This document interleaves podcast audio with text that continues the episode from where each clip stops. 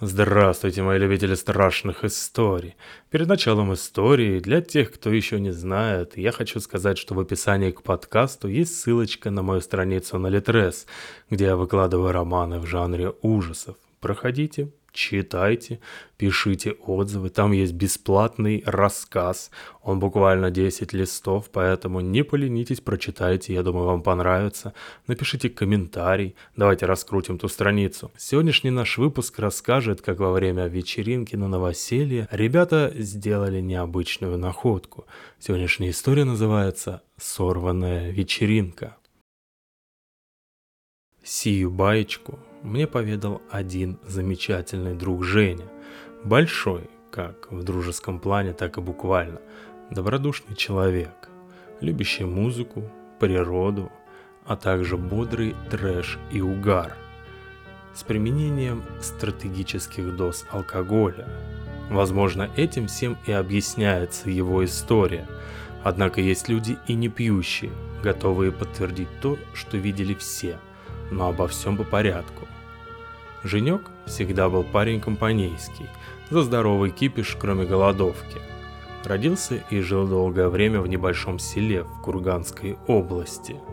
Отучившись необходимые 9 классов, он устроился в местный ДК музыкальным руководителем. Помогал сельским пацанам подбирать соя на гитаре. Изредка участвовал в организации разных мероприятий. Правдами-неправдами ему удалось выманить у директора помещение для репетиций, где, играя на честно спионеренных с завода барабанах Энгельс, он собрал свой первый музыкальный коллектив. А что такое рок-группа для местной молодежи, радость которой в том, что в ларек с кассетами на остановке завезли пару альбомов металлики. Конечно же, глоток той самой городской свободы – понимание, что и мы тоже могем, плюс дикое повышение самооценки от того, что тусуемся с музыкантами. Так Евген стал почетным гостем на любой дружеской гулянке. Как и в любом уважающем себя селе, годами из уст в уста передавались рассказы про вон тот всеми оставленный коттедж или блудный закуток в дальнем лесу.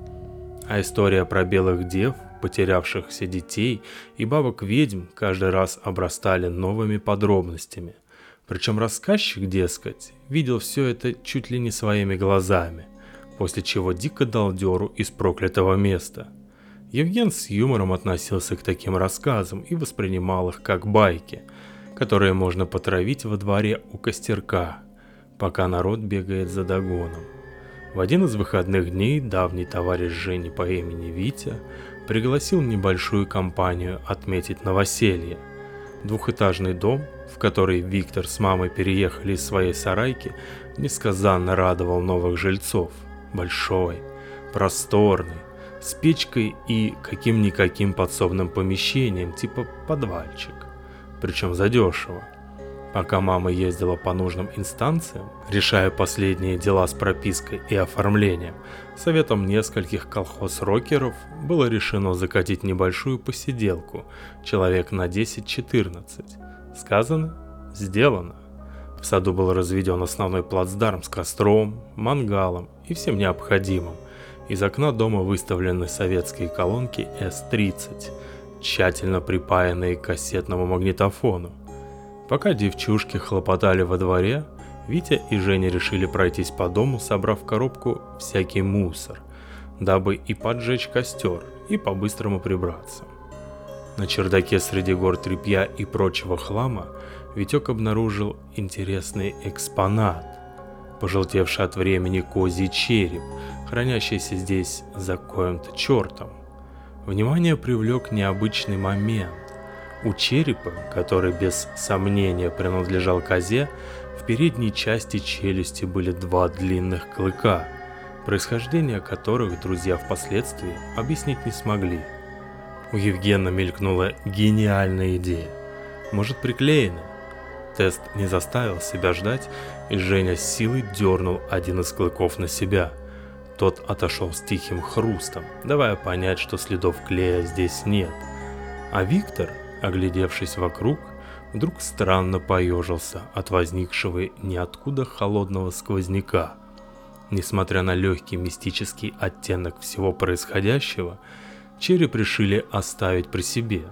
А что? Привяжем на барабаны. На выступлении круто смотреться будет. Костяную голову завернули в тряпку и положили назад, а оторванный клык выкинули в окно. Вечеринка набирала обороты. Народ жарил шашлыки, сдабривал приподнятое настроение пивом. Когда на улице потемнело, небольшая часть людей разошлась по домам, а оставшиеся включили музыку. Расселись вокруг костра и взялись за гитару. Вечер выдался теплый, безветренный, даже комары не особо доставали. Бодрящее разум пиво потихоньку заканчивалось, но душа явно требовала продолжения банкета. Скинувшись чем есть, народ отправил одну из девушек за хмельными напитками и соком для непьющих, нанизал на шампуры оставшееся мясо и продолжил музицирование. Прошло примерно полчаса, парни забеспокоились, магазин рядом, идти-то недалеко, а вдруг кто из местных докопался – Несколько человек уже собрались встречать девицу, сетуя на то, что сразу не догадались и вообще кто такой умный ее одну послал. В этот момент скрипнула железная калитка, послышались шаги, и ребята в момент успокоились. Пришла. Калитка закрывается, еще пара шагов и тишина. Громом среди ясного неба раздался девичий визг и звуки убегающих по мягкой земле кроссовок. Парни подорвались и побежали на выход. Высыпав на песчаную дорогу и нервно оглядываясь, они увидели знакомый силуэт с пакетами, стоящий в свете фонаря и дрожащий, словно осиновый лист. Испуганная девушка прижимала один из пакетов к груди, будто пытаясь за ним спрятаться. Лицо побледнело, глаза слезились. Девица готова была разреветься от страха. На все вопросы, что случилось, и уговоры пойти назад, она лишь отрицательно мотала головой. Ребята постарались ее успокоить. На месте открыли несколько бутылок, закурили. Через 5-10 минут она начала рассказывать, что в магазине была длинная очередь, но купить все нужное удалось. Потом пошла назад, немного ошиблась домом. Нашла нужный, открыла калитку, стала заходить и тут увидела, что сарай немного приоткрыт. Вспомнив, что еще днем на нем висел замок, она подумала, что кто-то туда спустился, и открыла дверь, чтобы посмотреть. Свет был выключен, а на ступеньках стояла кукла. Обычная советская детская игрушка, пластиковая, без одежды, один глаз отсутствовал. На один момент она подумала, что это чей-то нездоровый прикол, но тут кукла повернула голову и посмотрела на нее, моргнув одним оставшимся глазом. Возглавлявшие операцию по спасению испуганной дамы Евген и Витек переглянулись. Более-менее успокоив девушку, компания двинулась назад. Войдя на территорию дома, пара ребят тут же повели ее дальше к костру, мимо сарая, чтобы лишний раз не нервировать. Евген с несколькими добровольцами двинулись к злосчастному сараю-подвалу. Дверь действительно была открыта и даже распахнута настежь. Друзья не применули заметить, что, когда все бежали на возглас о помощи, на двери действительно не было замка, но она не была настолько распахнута, и никто ее не трогал. Замок валялся в траве неподалеку, Евген ступил на ведущую вниз лестницу и щелкнул выключателем. Свет работал, но лампочка, привязанная за провод, не осветила ничего необычного. Пара старых матрасов, несколько досок и штук пять ящиков. Больше в сарае ничего не было. «Ну, все, привет, допилась», — выругался Евген, поднимаясь назад, как вдруг на пыльной поверхности ступеней он заметил следы маленьких ножек. Конечно, на отпечатки ног ребенка это походило мало, но примерно такие и может оставить кукла, которая вдруг вздумалась погулять поздним вечером. Отпечатки уходили сначала к растущему неподалеку кусту вишни, Затем оттуда калитки, где терялись на песчаной дороге, затоптанные кедами перепугавшихся ребят. Женя закрыл дверь в сарай, нацепив замок обратно, и для надежности дернув пару раз дверь на себя. Успокоило мало. Внезапно продрезвевший мозг рисовал самые сюрреалистичные картины. К костру вернулись молча, сидели напряженно, у многих была мысль пойти домой, но заставить себя встать с места было сложно.